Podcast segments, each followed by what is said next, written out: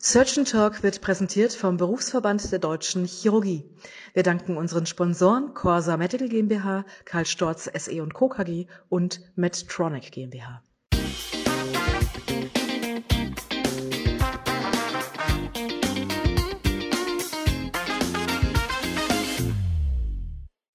Liebe Zuhörerinnen und Zuhörer, herzlich willkommen zu einer neuen Ausgabe von Surgeon Talk, der chirurgische Podcast rund um alles, was in der Chirurgie wirklich spannend ist.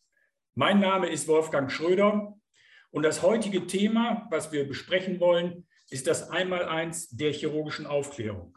Und ich freue mich, dass ich heute als Gast hier Dr. Jörg Heberer, der Justiziar des Berufsverbands der deutschen Chirurgen, hier vorstellen kann. Herzlich willkommen, lieber Jörg. Ich fange damit einfach an, dass ich dich mit einigen wenigen Sätzen hier vorstelle, dass die Zuhörerinnen und Zuhörer wissen, mit wem sie es zu tun haben.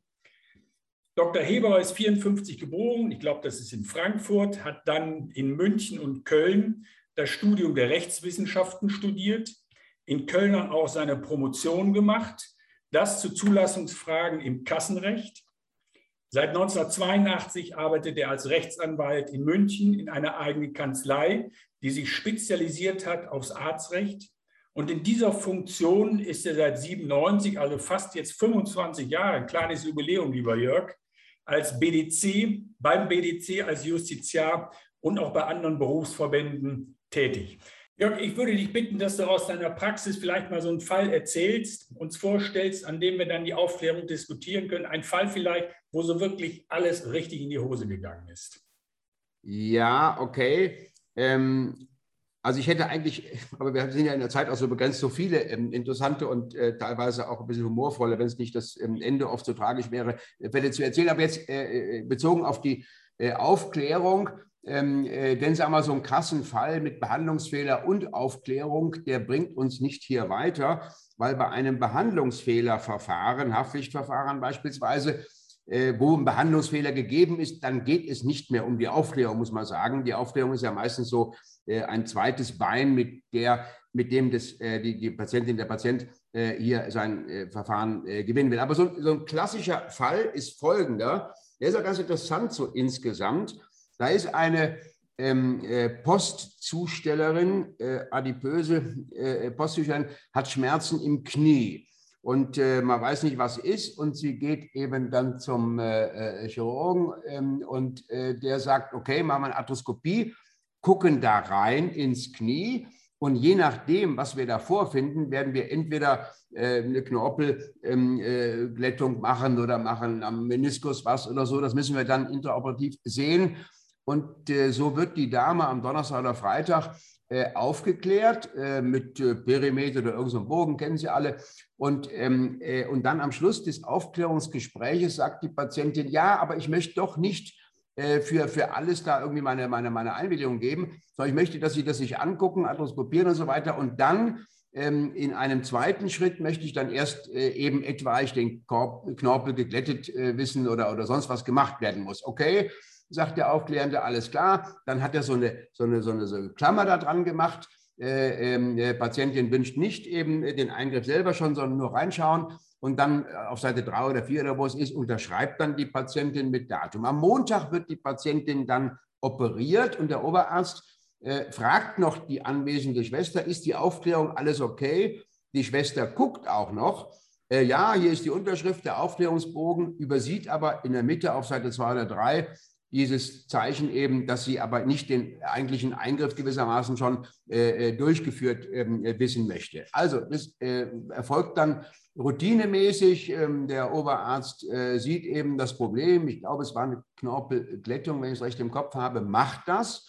Die Patientin äh, wacht dann auf und der Oberarzt sagt ihr, also ist alles fabelhaft, wir haben das alles ähm, wirklich ähm, großartig klären können, Sie werden keine Beschwerden mehr haben und alles und so weiter. Nur ist es eine etwas äh, renitente. Normalerweise könnte man sagen, die Patientin müsste jetzt eigentlich hochzufrieden äh, sein, kein zweiter Eingriff und alles ist geklärt und alles ist wunderbar, keine Komplikation, alles in Ordnung. Nein, sie sagt, also das wollte ich nicht. Ich habe dafür nicht eingewilligt und äh, ich wollte, dass Sie nur arthroskopieren und schauen, was zu machen ist, mir das dann sagen, mit mir besprechen und dann machen wir den Eingriff, äh, ja oder nein. Nun, man würde jetzt vielleicht glauben, äh, es ist doch alles wirklich zum Wohle der Patientin, also besser kann es nicht laufen, gelaufen. Aber nein, wir haben jetzt in dem Falle äh, ein Strafverfahren gehabt, ja, äh, wo eben äh, wir zum Glück eine Richterin hatten, die ein bisschen gnädig war, weil im Prinzip ist das ein Eingriff, der eben nicht ähm, äh, die Einwilligung hatte. Ja? Äh, und äh, ein nicht eingewilligter Eingriff ist rechtswidrig, das ist Körperverletzung. Ja? das heißt, obwohl alles segensreich, also mich wenn ich so salopp sagen darf, kostet es ein bisschen an, äh, dass so eine Patientin dann auch noch äh, Recht bekommt. Aber bekommt sie eben, wir haben dann eben das äh, Strafverfahren dahingehend abwenden können, dass wir gegen 8000 Euro Geldbuße eine Einstellung des Verfahrens hinbekommen haben. Ich meine, 8000 Euro ist viel Geld und für sowas, nicht wahr? Zum Glück kam dann kein Schadensersatzanspruch, der hätte auch noch theoretisch kommen können. Aber es ist so ein klassischer Fall, wo man, wie ich meine, eben wirklich sieht, wenn die Aufklärung nicht funktioniert hat, nicht korrekt ist, dann haben wir eben einen rechtswidrigen Eingriff mit großen Problemen. Ja? Das heißt, da spielt im Grunde gar keine Rolle, wie das Ergebnis ist. Solange die Patientin nicht eingewilligt hat, ist das Körperverletzung. Kann man das so zusammenfassen? Ja, das kann man so äh, in etwa zusammenfassen. Es ist insofern nicht ganz die Einwilligung allein, sondern es muss, sie kann nur wirksam einwilligen, wenn sie zuvor ordnungsgemäß aufgeklärt ist. Ja, ja. Äh, also es sind diese beiden Institute, die äh, nacheinander eben beide gegeben sein müssen. Ja, äh, man kann schon sagen, nicht eingewilligt ist natürlich rechtswidrig, aber eben auch eingewilligt, ohne vorher korrekt und ordnungsgemäß mit ganzen Zeitfaktoren und allem eben aufgeklärt worden zu sein, ist keine wirksame Einwilligung gegeben. Und es spielt auch keine Rolle in diesem speziellen Fall, dass sie ja initial ihre Einverständniserklärung gegeben hat. Sie kann zu jedem Zeitpunkt einen Teil des Eingriffes widerrufen und Selbst, das hat dann Rechtsgültigkeit. Selbstverständlich, das ist auch eine gute, gute, gute, gute Frage. Am Rande nur die Einwilligung. Selbstverständlich kann jederzeit widerrufen werden. Auch eine normal aufgeklärte Patientin, die wird, jetzt ein ganz anderer Fall meinetwegen, äh, äh, in OP geschoben und auf einmal winkt sie die Hand ähm, äh, und sagt, ich will jetzt doch nicht, äh, dann kann natürlich der Oberarzt nicht sagen, also Schwester, den Tupfer, äh, jetzt geht es weiter, Sie haben aufgeklärt und jetzt müssen wir das mal durchziehen, nicht wahr? Das gibt es doch gar nicht. Natürlich kann selbstverständlich ähm, die Patientin oder der Patient jederzeit äh, seine, auf, seine, seine, seine Einwilligung ähm, widerrufen. Ja. Andere Punkte, die immer wieder kritisiert werden bei chirurgischen Aufklärungen, ist der Zeitpunkt der Aufklärung, Stichwort auch Stufenaufklärung. Wie lange muss die Aufklärung vor dem chirurgischen Eingriff durchgeführt werden und wie oft muss diese Aufklärung durchgeführt werden, dass sie Rechtsgültigkeit hat? Also das ist eine, sagen wir mal, wie der Bundesgerichtshof und die Rechtsprechung seit Jahrzehnten sagt, am Einzelfall natürlich zu entscheidende Frage. Die kann man eigentlich allgemein gar nicht beantworten. Ähm, aber doch gibt es natürlich so gewisse, ich sage mal, Faustformeln. Äh, die werden die meisten wissen, 24 äh, Stunden vor dem Eingriff sollte, eingewilligt, äh, sollte die Aufklärung erfolgt sein. Es gibt natürlich kleinere Eingriffe, ähm, wo ja auch die Aufklärung und Einwilligung gegeben sein muss weil was eine Injektion oder irgendwas nicht war und so. da reicht natürlich die Einwilligung am selben Tag. Äh, bei der Gastroskopie ist so ein bisschen zweifelhaft, nicht wahr? Da könnte man es vielleicht auch noch, aber eher vielleicht besser sicherheitshalber einen Tag vorher. Ähm, es gibt natürlich äh, große, schwerwiegende, mit sagen wir, einer Lebensveränderung vielleicht einhergehende, auch risikoreiche ähm, äh, Eingriffe. Da wird man dem Patienten eben gerade was die ähm, Überlegungszeit anbelangt, eine größere Zeit einräumen müssen. Da mag es auch mal eine Woche oder Wochen vorher ähm, notwendig sein, aufzuklären. Dann gibt es beispielsweise ähm, äh, sag mal, die, die, die, die ähm, äh, plastisch-ästhetischen äh, Eingriffe, also die jetzt nicht medizinisch indiziert sind. Da macht die Rechtsprechung äh, natürlich einen großen ähm, äh, äh, Rahmen für die, für die Aufklärung auf. Hier kommt es dann auch zu einer Stufenaufklärung, die man eigentlich eher machen sollte, sprich, sagen wir mal, vier Wochen vorher vielleicht schon mal vor dem Eingriff der Patientin die grundlegenden Dinge erklären, dann zwei Wochen vorher nochmal ähm, äh, weitere äh, Grundlagen und so weiter äh, und vielleicht am Tag vorher auch nochmal. Also gerade bei diesem medizinisch nicht indizierten Eingriff ist, äh, äh, sagen wir mal, die Latte äh, der Aufklärung des Zeitraums äh, wirklich äh, sehr, sehr weit und da muss man also sehr, sehr aufpassen. Aber ich muss leider eben wirklich sagen, es ist immer eine Einzelfallentscheidung ähm, und die einen Gerichte äh, meinen es so, äh, die anderen so. Ähm, vielleicht, wenn ich das noch trotzdem sagen darf, ja, bei den Gerichten ist es so, äh, deswegen ist es ja auch so spannend, zu Gericht zu gehen. Es gibt nicht schwarz-weiß, also gerade bei der Aufklärung. Das eine Gericht, da hat man vielleicht noch Glück äh, und es ist noch rechtzeitig auch für andere Fragen der Aufklärung. Das nächste Gericht sieht das völlig anders. Deswegen haben wir oft, es ist wirklich der letzte Satz, den ich dazu noch sagen darf, haben wir oft, und das ist jetzt auch nicht die Ausnahme, ähm, in der Landgerichtsentscheidung, da beginnt der Prozess meistens, so eine Entscheidung. Beim Oberlandesgericht haben wir eine ganz andere Entscheidung mhm. und sind dann äh, mit Spannung äh, auf dem Bundesgerichtshof, ähm, äh, äh, gucken wir, äh, wie der wohl entscheiden wird. Immerhin immer denselben Fall, dieselbe Aufklärungsproblematik und die Gerichte entscheiden unterschiedlich. Das macht es auch manchmal so ein bisschen spannend, dass es nicht so einfach Routine oder so nicht war. Es ist immer, naja, okay, alles klar. Ein anderes Thema, was auch wirklich von Interesse ist, ist die Frage, über welche Komplikationen, die bei einem Eingriff auftreten können, muss man aufklären. Es gibt ja klassische Komplikationen, die treten zu 10 Prozent auf. Es gibt aber auch Komplikationen, die sieht man bei einem von 10.000 Fällen. Ist der aufklärende Arzt verpflichtet, über alles aufzuklären oder gibt es da eine gewisse Grenze, einen Prozentsatz von Komplikationen, die dann nicht mehr aufklärungspflichtig sind, weil eine Aufklärung dann einfach auch ausufert und viel zu lang wird? Also der äh, Bundesgerichtshof sagt, es muss über die wesentlichen Dinge äh, und Risiken äh, des Eingriffs aufgeklärt werden.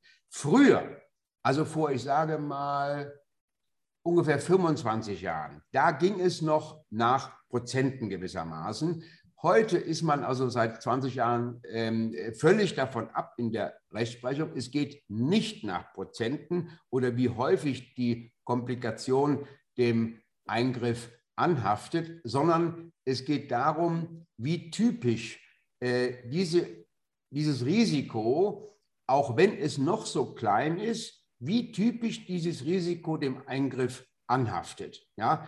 Und ja. danach äh, ist äh, eben äh, zu bestimmen, worüber im Einzelnen aufgeklärt äh, werden muss. Sehr hilfreich sind natürlich diese Perimeter, wie sie alle heißen, äh, Bögen, weil die schon eigentlich das umspannen, um das oder den Rahmen, den man aufklären sollte, auch wenn man jetzt nicht im Detail äh, äh, alles aufklären muss, was überhaupt nur denkbar ist und auch in den, in den Aufklärungsbögen. Aber eben vom Grundsatz her hat man da den Rahmen. Und nochmal auf die Frage, nicht Prozente etc.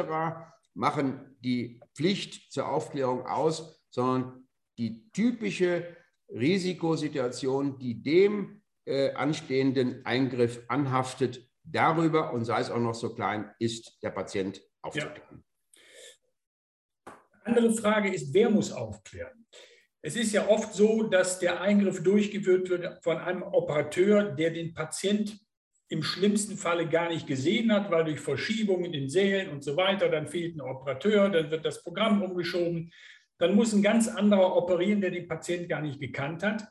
Und das andere ist, dass oft ein jüngerer Stationsarzt die Aufklärung macht, wohl wissend, dass er am nächsten Tag mit dem Eingriff gar nichts zu tun hat.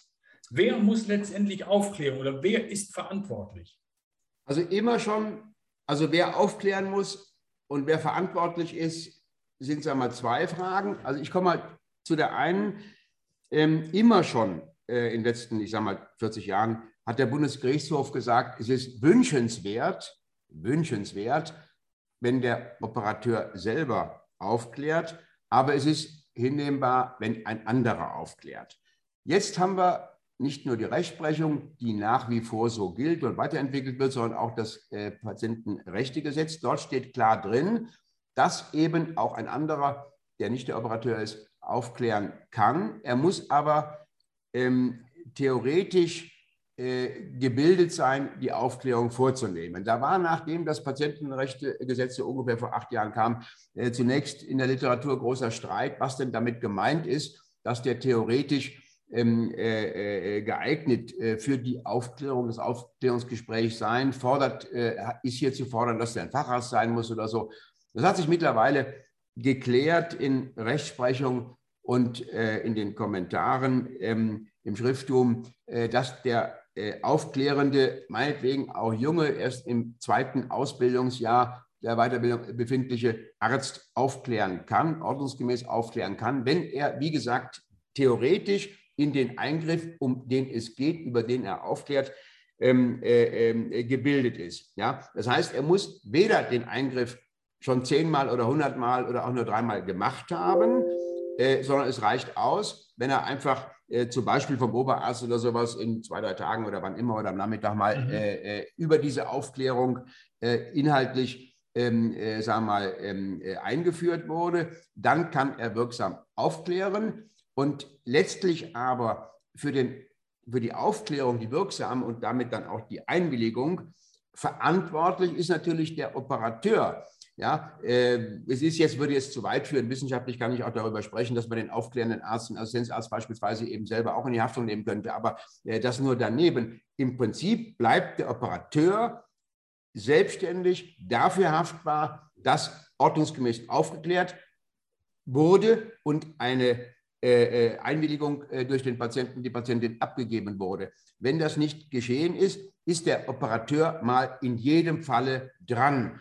Manchmal nebenbei, ich muss nur immer auch ein bisschen auf die Zeit wahrscheinlich gucken, äh, ist mir ganz hilfreich, äh, wenn zum Beispiel der einweisende Arzt selbst das ist, wenn der jetzt mal sehr umfangreich schon aufgeklärt hat, ja, würde mir, das ist manchmal so eine, so eine Hilfsschnur, sage ich mal, äh, die dann glücklicherweise mir im Verfahren hilft, ähm, würde sogar der mir ausreichen, wenn das rechtzeitig war. meistens, das wäre dann unter Umständen zu lang, aber jetzt, das sind dann Feinheiten, nicht wahr? vielleicht kommen wir noch darauf zu sprechen. Genau.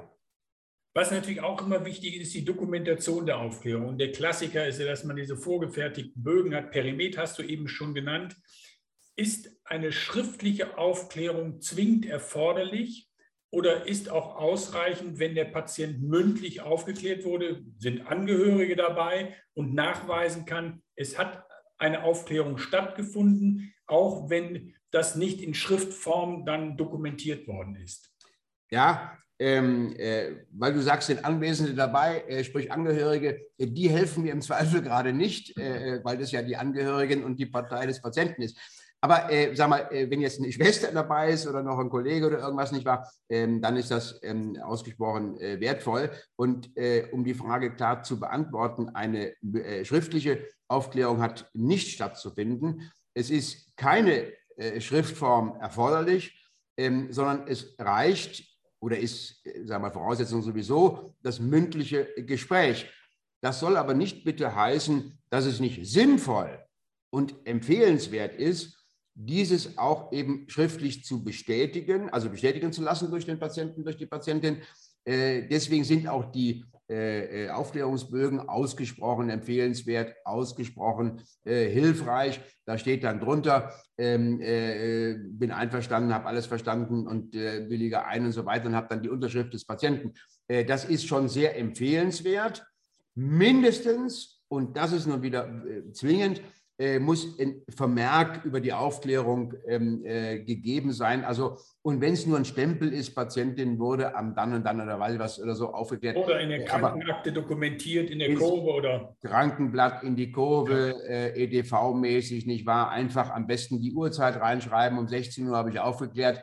Äh, ich sage immer, das ist jetzt ein bisschen außerhalb der, ähm, äh, des Protokolls gewissermaßen. Ich sage es trotzdem, äh, wenn das äh, Aufklärungsgespräch jetzt eher äh, kurz war, würde ich vielleicht die genaue Minutenzahl nicht hinschreiben. Aber wenn es jetzt einmal eine Dreiviertelstunde war, dann würde ich eben hinschreiben, 15.35 bis 16.10 Uhr.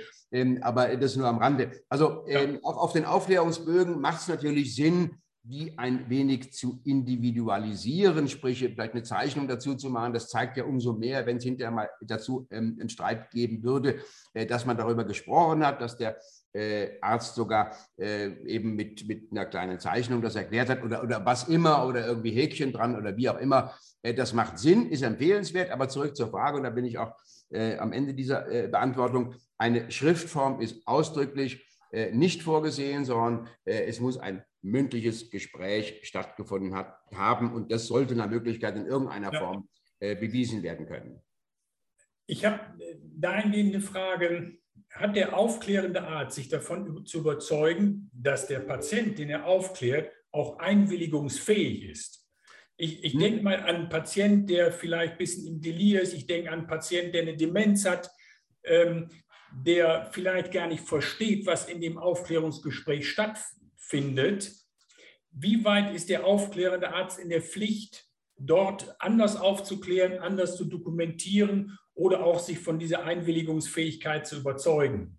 Also er ist natürlich verpflichtet, äh, äh, davon überzeugt zu sein, dass er den Patienten ähm, aufgeklärt hat und dass der Patient das verstanden hat. Ähm, Wenn es jetzt sagen wir mal, um die Frage einer sagen wir mal, beginnenden Demenz oder mangelnde Geschäftsfähigkeit oder äh, auch Alkohol, äh, total besoffen oder whatever, ähm, äh, da ist natürlich der Arzt sagen wir, in der Pflicht zu prüfen, äh, hat der Patient das äh, verstanden oder nicht verstanden. Es gibt ja auch beim äh, sagen wir mal, beginnenden Demenz oder so lichte Momente des Patienten, wo man davon ausgehen kann, äh, dass er das eben sehr wohl äh, verstanden hat. Es gibt dann natürlich die Sprachbarriere, äh, dass ein Patient eben, sagen wir mal, Deutsch nicht oder schlecht versteht. Hier war beim neuen Patientenrechtegesetz sehr diskutiert worden, ob der Arzt verpflichtet sein könnte oder wird, einen Dolmetscher hinzuzuziehen. Ähm, hier ist es so, dass davon dann doch nach langer Diskussion durch die äh, Gesetzesleute ähm, äh, davon abgesehen wurde und es heute so wie nach wie vor ist. Der Arzt muss sagen wir, überzeugt sein, er hat es verstanden. Bei dem fremdsprachigen Patienten muss eben unter Umständen entweder sagen wir mal, der Angehörige, wo der Arzt sich überzeugt, dass der Angehörige sowohl Deutsch als auch eben meinetwegen Türkisch oder Russisch kann, ähm, und äh, wenn jetzt der Patient, der, sagen wir mal, ukrainische, ähm, äh, spanische äh, oder whatever, ähm, niemanden dabei hat, aber spricht es nicht und es ist zufällig eine Schwester des Krankenhauses anwesend oder irgendwie herbeirufbar und die spricht eben Spanisch ähm, äh, und Deutsch, äh, dann wird die eben hinzugezogen. Und wenn der Arzt die äh, Sicherheit gewinnt, dass der Patient das verstanden hat, dann ist es in Ordnung. Und das glaubt ihm auch dann im Zweifel hinterher jeder Richter. Also er muss nicht einen öffentlich bestellten äh, Sachverständigen und er kann auch nicht erst ein Gutachten über den Geisteszustand des Patienten. Also da wird ihm also nicht übertriebene Hürde äh, abverlangt, sondern er muss sich davon überzeugen, dass der Patient, sei es jetzt aus geistigen oder eben sprachlichen Gründen, das auch verstanden hat. Ja. Ja, Jörg, wir kommen auch so langsam zum Ende schon. Ich wollte dich bitten, dass du einmal noch aus deiner Sicht als Justiziar sagst, was ist das wichtigste Merkmal der Aufklärung? Was ist ein absolutes Must? Was muss gemacht werden, dass die Aufklärung auch Rechtsbestand hat? Was würdest du als Kernmerkmal da? Also als Kernmerkmal, ähm, äh, das klingt jetzt ja, äh, mal, einfach und fast ein bisschen stupide, ähm, habe ich nur einen einzigen Punkt. Ja? Ich darf den vielleicht äh, gleich benennen, nur was ich manchmal bei meinen Vorträgen, also wenn ich noch drei Minuten habe, lieber Moderator, ja, ähm, äh, da stelle ich dann, sag mal, da habe ich dann 100, äh, sag mal, in Weiterbildung äh, befindliche äh, Chirurgen vor mir und dann mache ich folgenden Kurzfall. Ich sage, ist die äh, Aufklärung korrekt?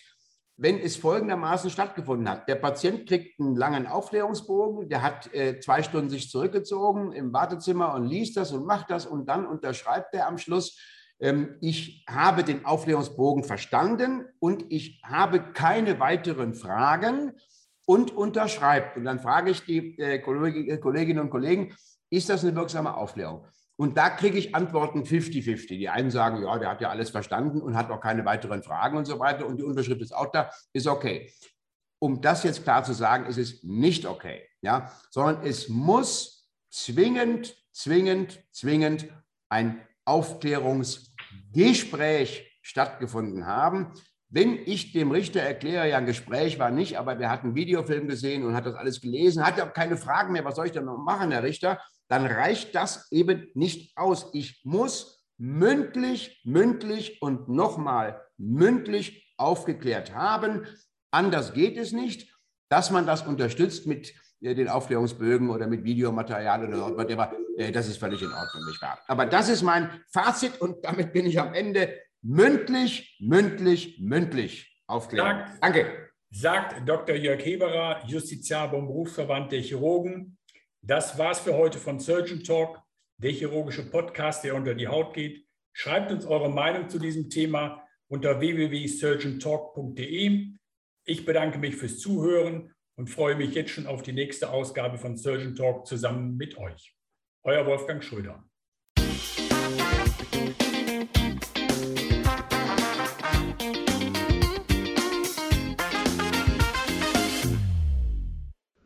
Surgeon Talk wurde präsentiert vom Berufsverband der Deutschen Chirurgie. Vielen Dank an unsere Sponsoren Corsa Medical GmbH, Karl Storz SE Co. KG und Medtronic GmbH.